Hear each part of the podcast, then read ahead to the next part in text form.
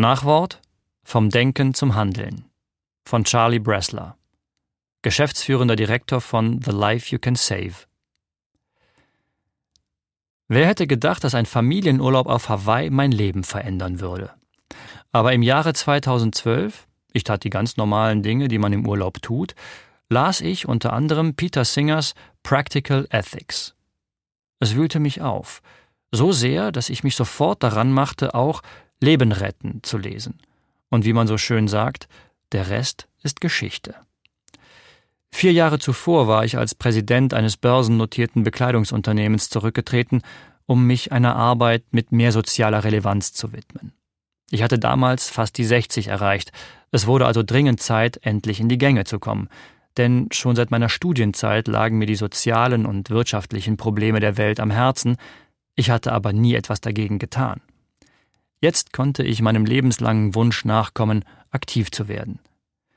Peters Botschaft hatte mich schwer bewegt, und zwar über das bloße darüber nachdenken hinaus, weil sie so klipp und klar und überzeugend war. Und weil ich seine Perspektive voll und ganz teilte. Nicht zuletzt, weil sie mich zu einem Zeitpunkt erreichte, als ich endlich bereit war zu handeln. Über die Jahre kam mir immer wieder eine sehr lebhafte Erinnerung ins Gedächtnis. Ich gehe vom Studierendenwohnheim meiner Freundin Diana, heute meine Frau, zum Harvard Square, um mir einen späten Snack zu holen, und denke, wie kann ich es rechtfertigen, in einem Restaurant zu essen, wenn ich das Geld auch dazu verwenden könnte, anderen zu helfen? Erstaunlicher und beschämenderweise hatte ich diesen oder ähnliche Gedanken wahrscheinlich 35 Jahre lang immer wieder, und niemals hatte ich etwas daraus gemacht, außer mich schuldig zu fühlen.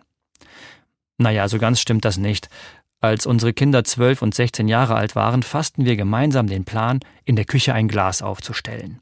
Dahinter steckte diese Idee. Jedes Mal, wenn wir in Zukunft Lust haben, ins Restaurant zu gehen, könnten wir doch auch zu Hause bleiben und das gesparte Geld in das Glas stecken. Mit diesem Geld könnten wir dann Gutes tun. Ein wirklich schöner Gedanke. Leider ist nie etwas daraus geworden. Das Glas blieb leer in der Küche stehen, bis wir dieses ständige Mahnmal unseres Egoismus wieder entfernten.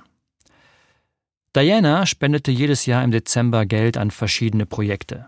Aber es war nie so viel, dass man es als Prozentsatz unseres Einkommens hätte werten können.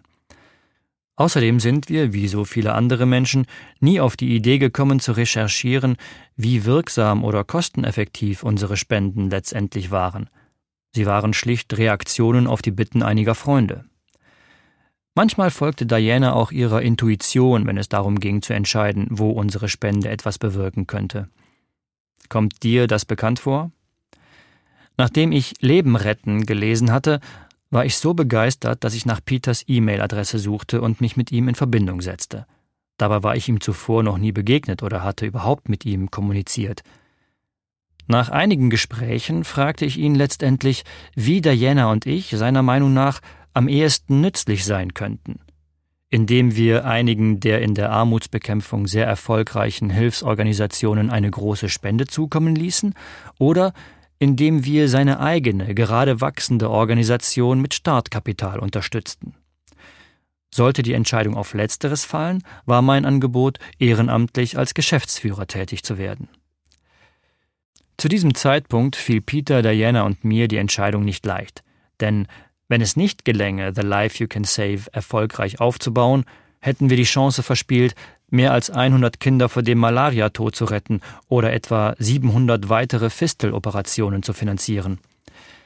Auf der anderen Seite hätte der erfolgreiche Aufbau der Organisation eine immense Hebelwirkung, sowohl wenn es darum ging, Peters Botschaft zu verbreiten, als auch darum, mehr Dollars zu sammeln. Dollars, die ohne The Life You Can Save nicht an wirksame Organisationen gespendet worden wären. Stattdessen hätten letztere nur den einen großen Scheck von uns erhalten. Die Entscheidung, The Life You Can Save aufzubauen und zu vergrößern, erwies sich als absolut richtig. Das lässt sich zum Beispiel gut daran ablesen, wie hoch die Nettowirkung, also bewegte Gelder abzüglich der Ausgaben von The Life You Can Save seit 2013 ist dem Jahr, in dem wir unsere Anschubfinanzierung von 500.000 Dollar bereitgestellt haben. Diese Nettowirkung beläuft sich nämlich auf fast 12,5 Millionen Dollar. Das heißt fast das 25-fache dessen, was Diana und ich direkt an die empfohlenen Hilfsorganisationen gespendet hätten. Natürlich wäre ein Teil dieser 12,5 Millionen Dollar auch ohne unsere Anschubfinanzierung von einer Gruppe von Ehrenamtlern, die für The Life You Can Save arbeitet, aufgebracht worden. Wir vermuten aber, dass nur ein kleiner Teil dieses Betrags zusammengekommen wäre. Wenn eine solche Spende mit Hebelwirkung auch etwas für dich wäre, dann besuch bitte diese Seite thelifeyoucansave.org slash invest oder kontaktiere mich direkt unter charlie at thelifeyoucansave.org. Wir haben die Jubiläumsausgabe von Leben retten vor allem aus zwei Gründen veröffentlicht.